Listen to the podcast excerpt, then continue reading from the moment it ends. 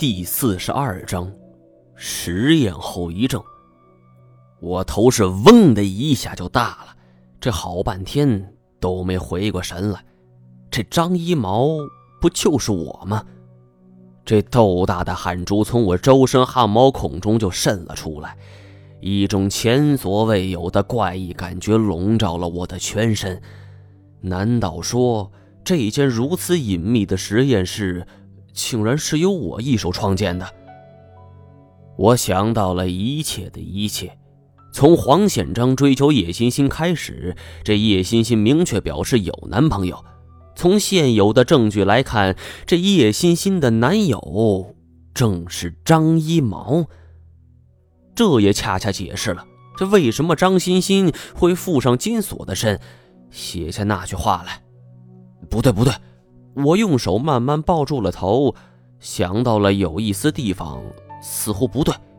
我突然间一个快步便冲上梯子，爬到外边。静谧的夜空下是空无一人，金锁早已没了踪影。我是心急如焚呐！妈的，这金锁是有问题的，一定有问题。这叶欣欣既然有死而复生的本事，又怎么可能出现鬼魂附身呢？他妈的，李金锁这个孙子一直在骗我，他肯定知道什么事情。本来吧，他如果在这儿把风，我肯定还会有一丝犹豫，不敢肯定自己的判断。但是来到这儿后，这金锁显然察觉到这个地方是属于张一毛的，他也知道纸包不住火，怕我找他秋后算账，这干脆就溜之大吉。我就急忙掏出电话。就连忙给这云南几个朋友打了电话，这包括老赖，就叮嘱他们，一旦看到金锁，就马上给我摁住。我挂了电话，扭头看到太前已经走了过来。我现在马上要回云南，你跟我一起走吗？没想到太前却道：“金锁那边不是大问题，他虽然有事瞒你，但是也没害你。”他的语气是出奇的平静。我似乎预感到什么，这一切你早就知道。我跟你一样，现在我们要找的应该是文衍生。那好，我问你一个问题，你必须如实回答。太前没有说话。这个地方你是怎么发现的？太前欲言又止，他想了良久，似乎是在想一些措辞，想这事儿该怎么说。过了许久后，我跟你一样，啊！我一时没有反应过来。当一切的真相被揭开后，我的大脑一度处于空白之中。如果说当年的张一毛就是我本人，那么我就成为了别人的克隆人吗？我现在终于明白，在昆仑山黄显章为什么要那么看着我。这感情二十年前他就见过我呀。这一个人在世界上活了三十年，忽然有一天得知自己是别人的克隆人，这种感觉已经无法用消极词汇来形容了。二十年前，我跟你都一样，已经是死人了。什么？你也是？我心中始终难以接受这样一个答案。太前跟我一样，同样是那次实验的实验品。太谦扭过头来，我能想起的只有这些。现在我们必须先找到文衍生，而只有他才能给我们一个交代。看来这太前的记忆已经有了一些问题。不过他既然能够在察哈台汗国的皇陵中轻车熟路，也不排除他可能是当年科考队的一员。虽然不甘心亲锁逃跑，但是太前的话是不无道理。尽管我给云南打了招呼，这不过腿在金锁身上，说不定他会就近去天津或者其他地方。我收拾了一下心情，现在低落又无济于事，只有重新振作。接下来的时间里，我并没有离开北京，反而是坚定了和太前找出事件真相的决心。有的时候，人就是这样，越着急等待一件事儿，这时间呢就过得越慢。三天后，张九指派人带给我们消息的时候，我竟然有了一丝恍若隔世的感觉。我和太监按照张九指所给的地址，是马不停蹄地赶往这六环外的一处废品收购站。这里已经是村郊了，这偌大的院落里堆满了各种各样的废品。虽然数量庞大，却是错落有致，显得很整齐。这院落里有几个人正在忙着。我和太监站在门口，仔细观察着里边的场景。眼神好，嗯，你能看出来哪个是文衍生？这时，太监目光忽然锁定在一个角落，他快步走去，我也赶紧跟着。在那个角落里，有一个穿着深蓝色工作服。戴着草帽的人正蹲在地上整理着废弃的矿泉水瓶因为他一直低头，所以我也看不清楚他的长相。那个人站了起来，捶了捶腰，又摘下草帽，扇了扇风，长长的喘了一口气儿。就是这一瞬间的动作，让太监脚步更加快了。我注意到，这是一个老人，已经七十来岁了，而太监脚步就像是风火轮似的。我险些都跟不上，那个人大概是被我们繁杂的脚步声给吸引了，是不由得转过头来看。见到我们的时候，他是大吃一惊，转身就要走。太监见状是拔身跃起，一把从背后便揪住了这个人的领子。文彦生，果然，这个老头正是我们苦苦追寻的文彦生啊！一个昔日里无比风光的知名学者，这怎么沦落到来捡破烂了？还是说他遭遇了什么麻烦，要借助这个身份来掩饰自己？文衍生是满脸的惊慌失色，看看太前，又看了看我。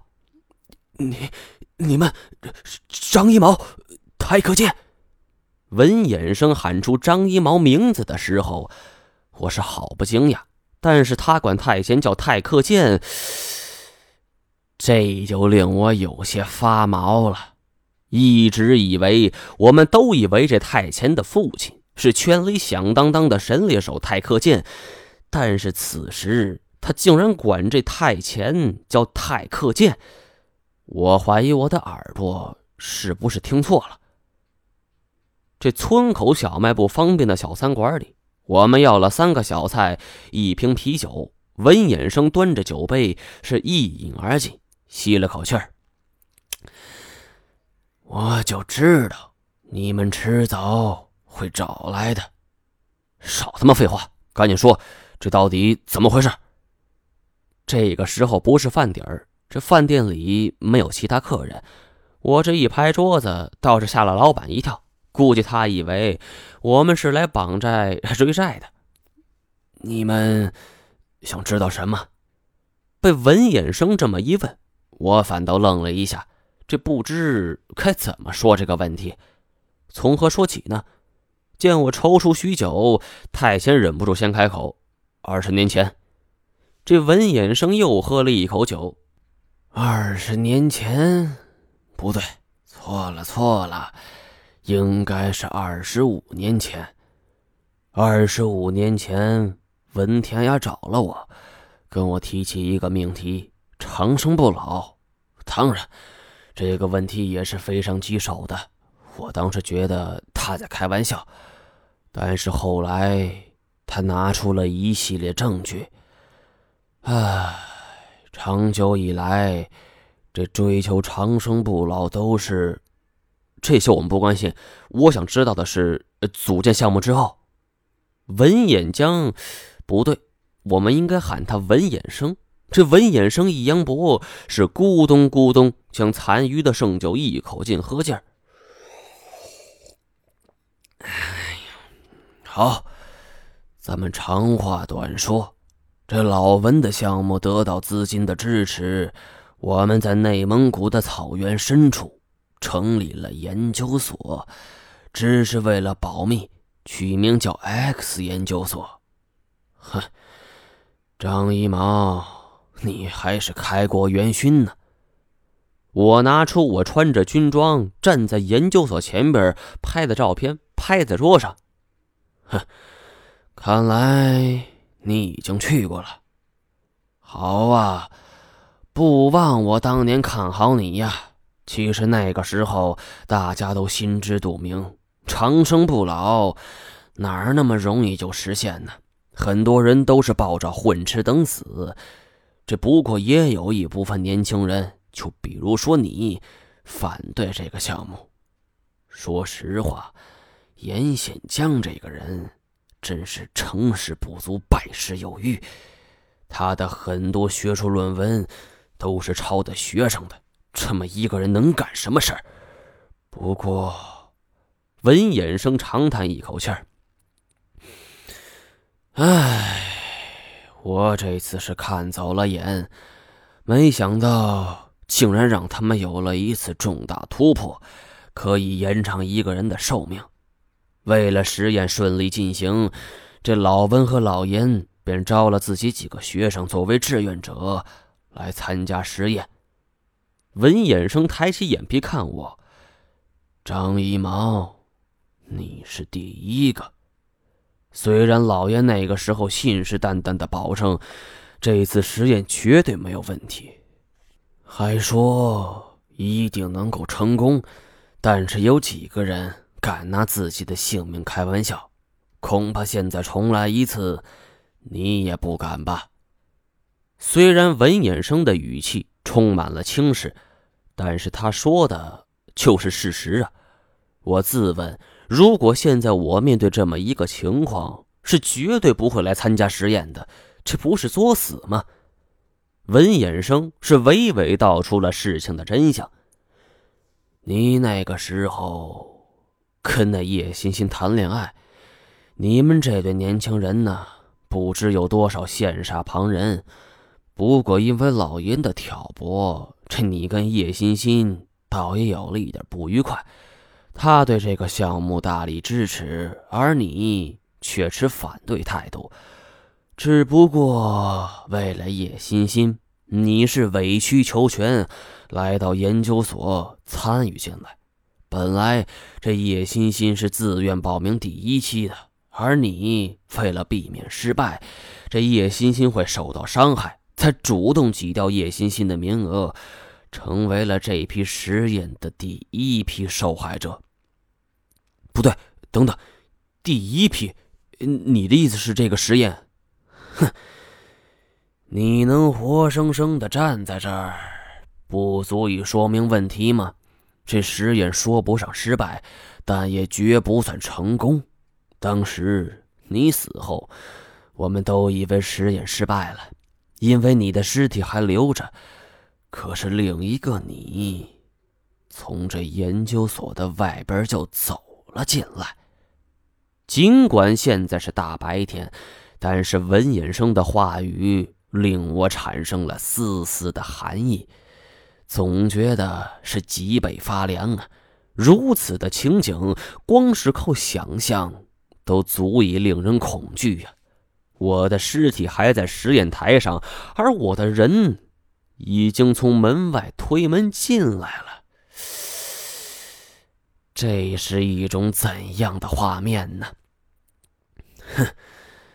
当时看你进来的时候，老文、老严和一些年轻人都激动不已，兴奋的大叫，还有几个人流下了激动的眼泪，而我却知道这都是假象。根据计划，复活的会是死者的尸体，而绝不是重生死者。这个一开始的实验目标不一致，只能说是失败。当时你据理力争，勉强说服这老严他们修改实验方案。本以为这件事儿就这么过去了，但没想到实验的后遗症产生了。现在回想起来，张一毛，你真是个天才，因为所有的后果。你都能想到，文衍生由衷的感慨。什么后遗症？我是着急的问道。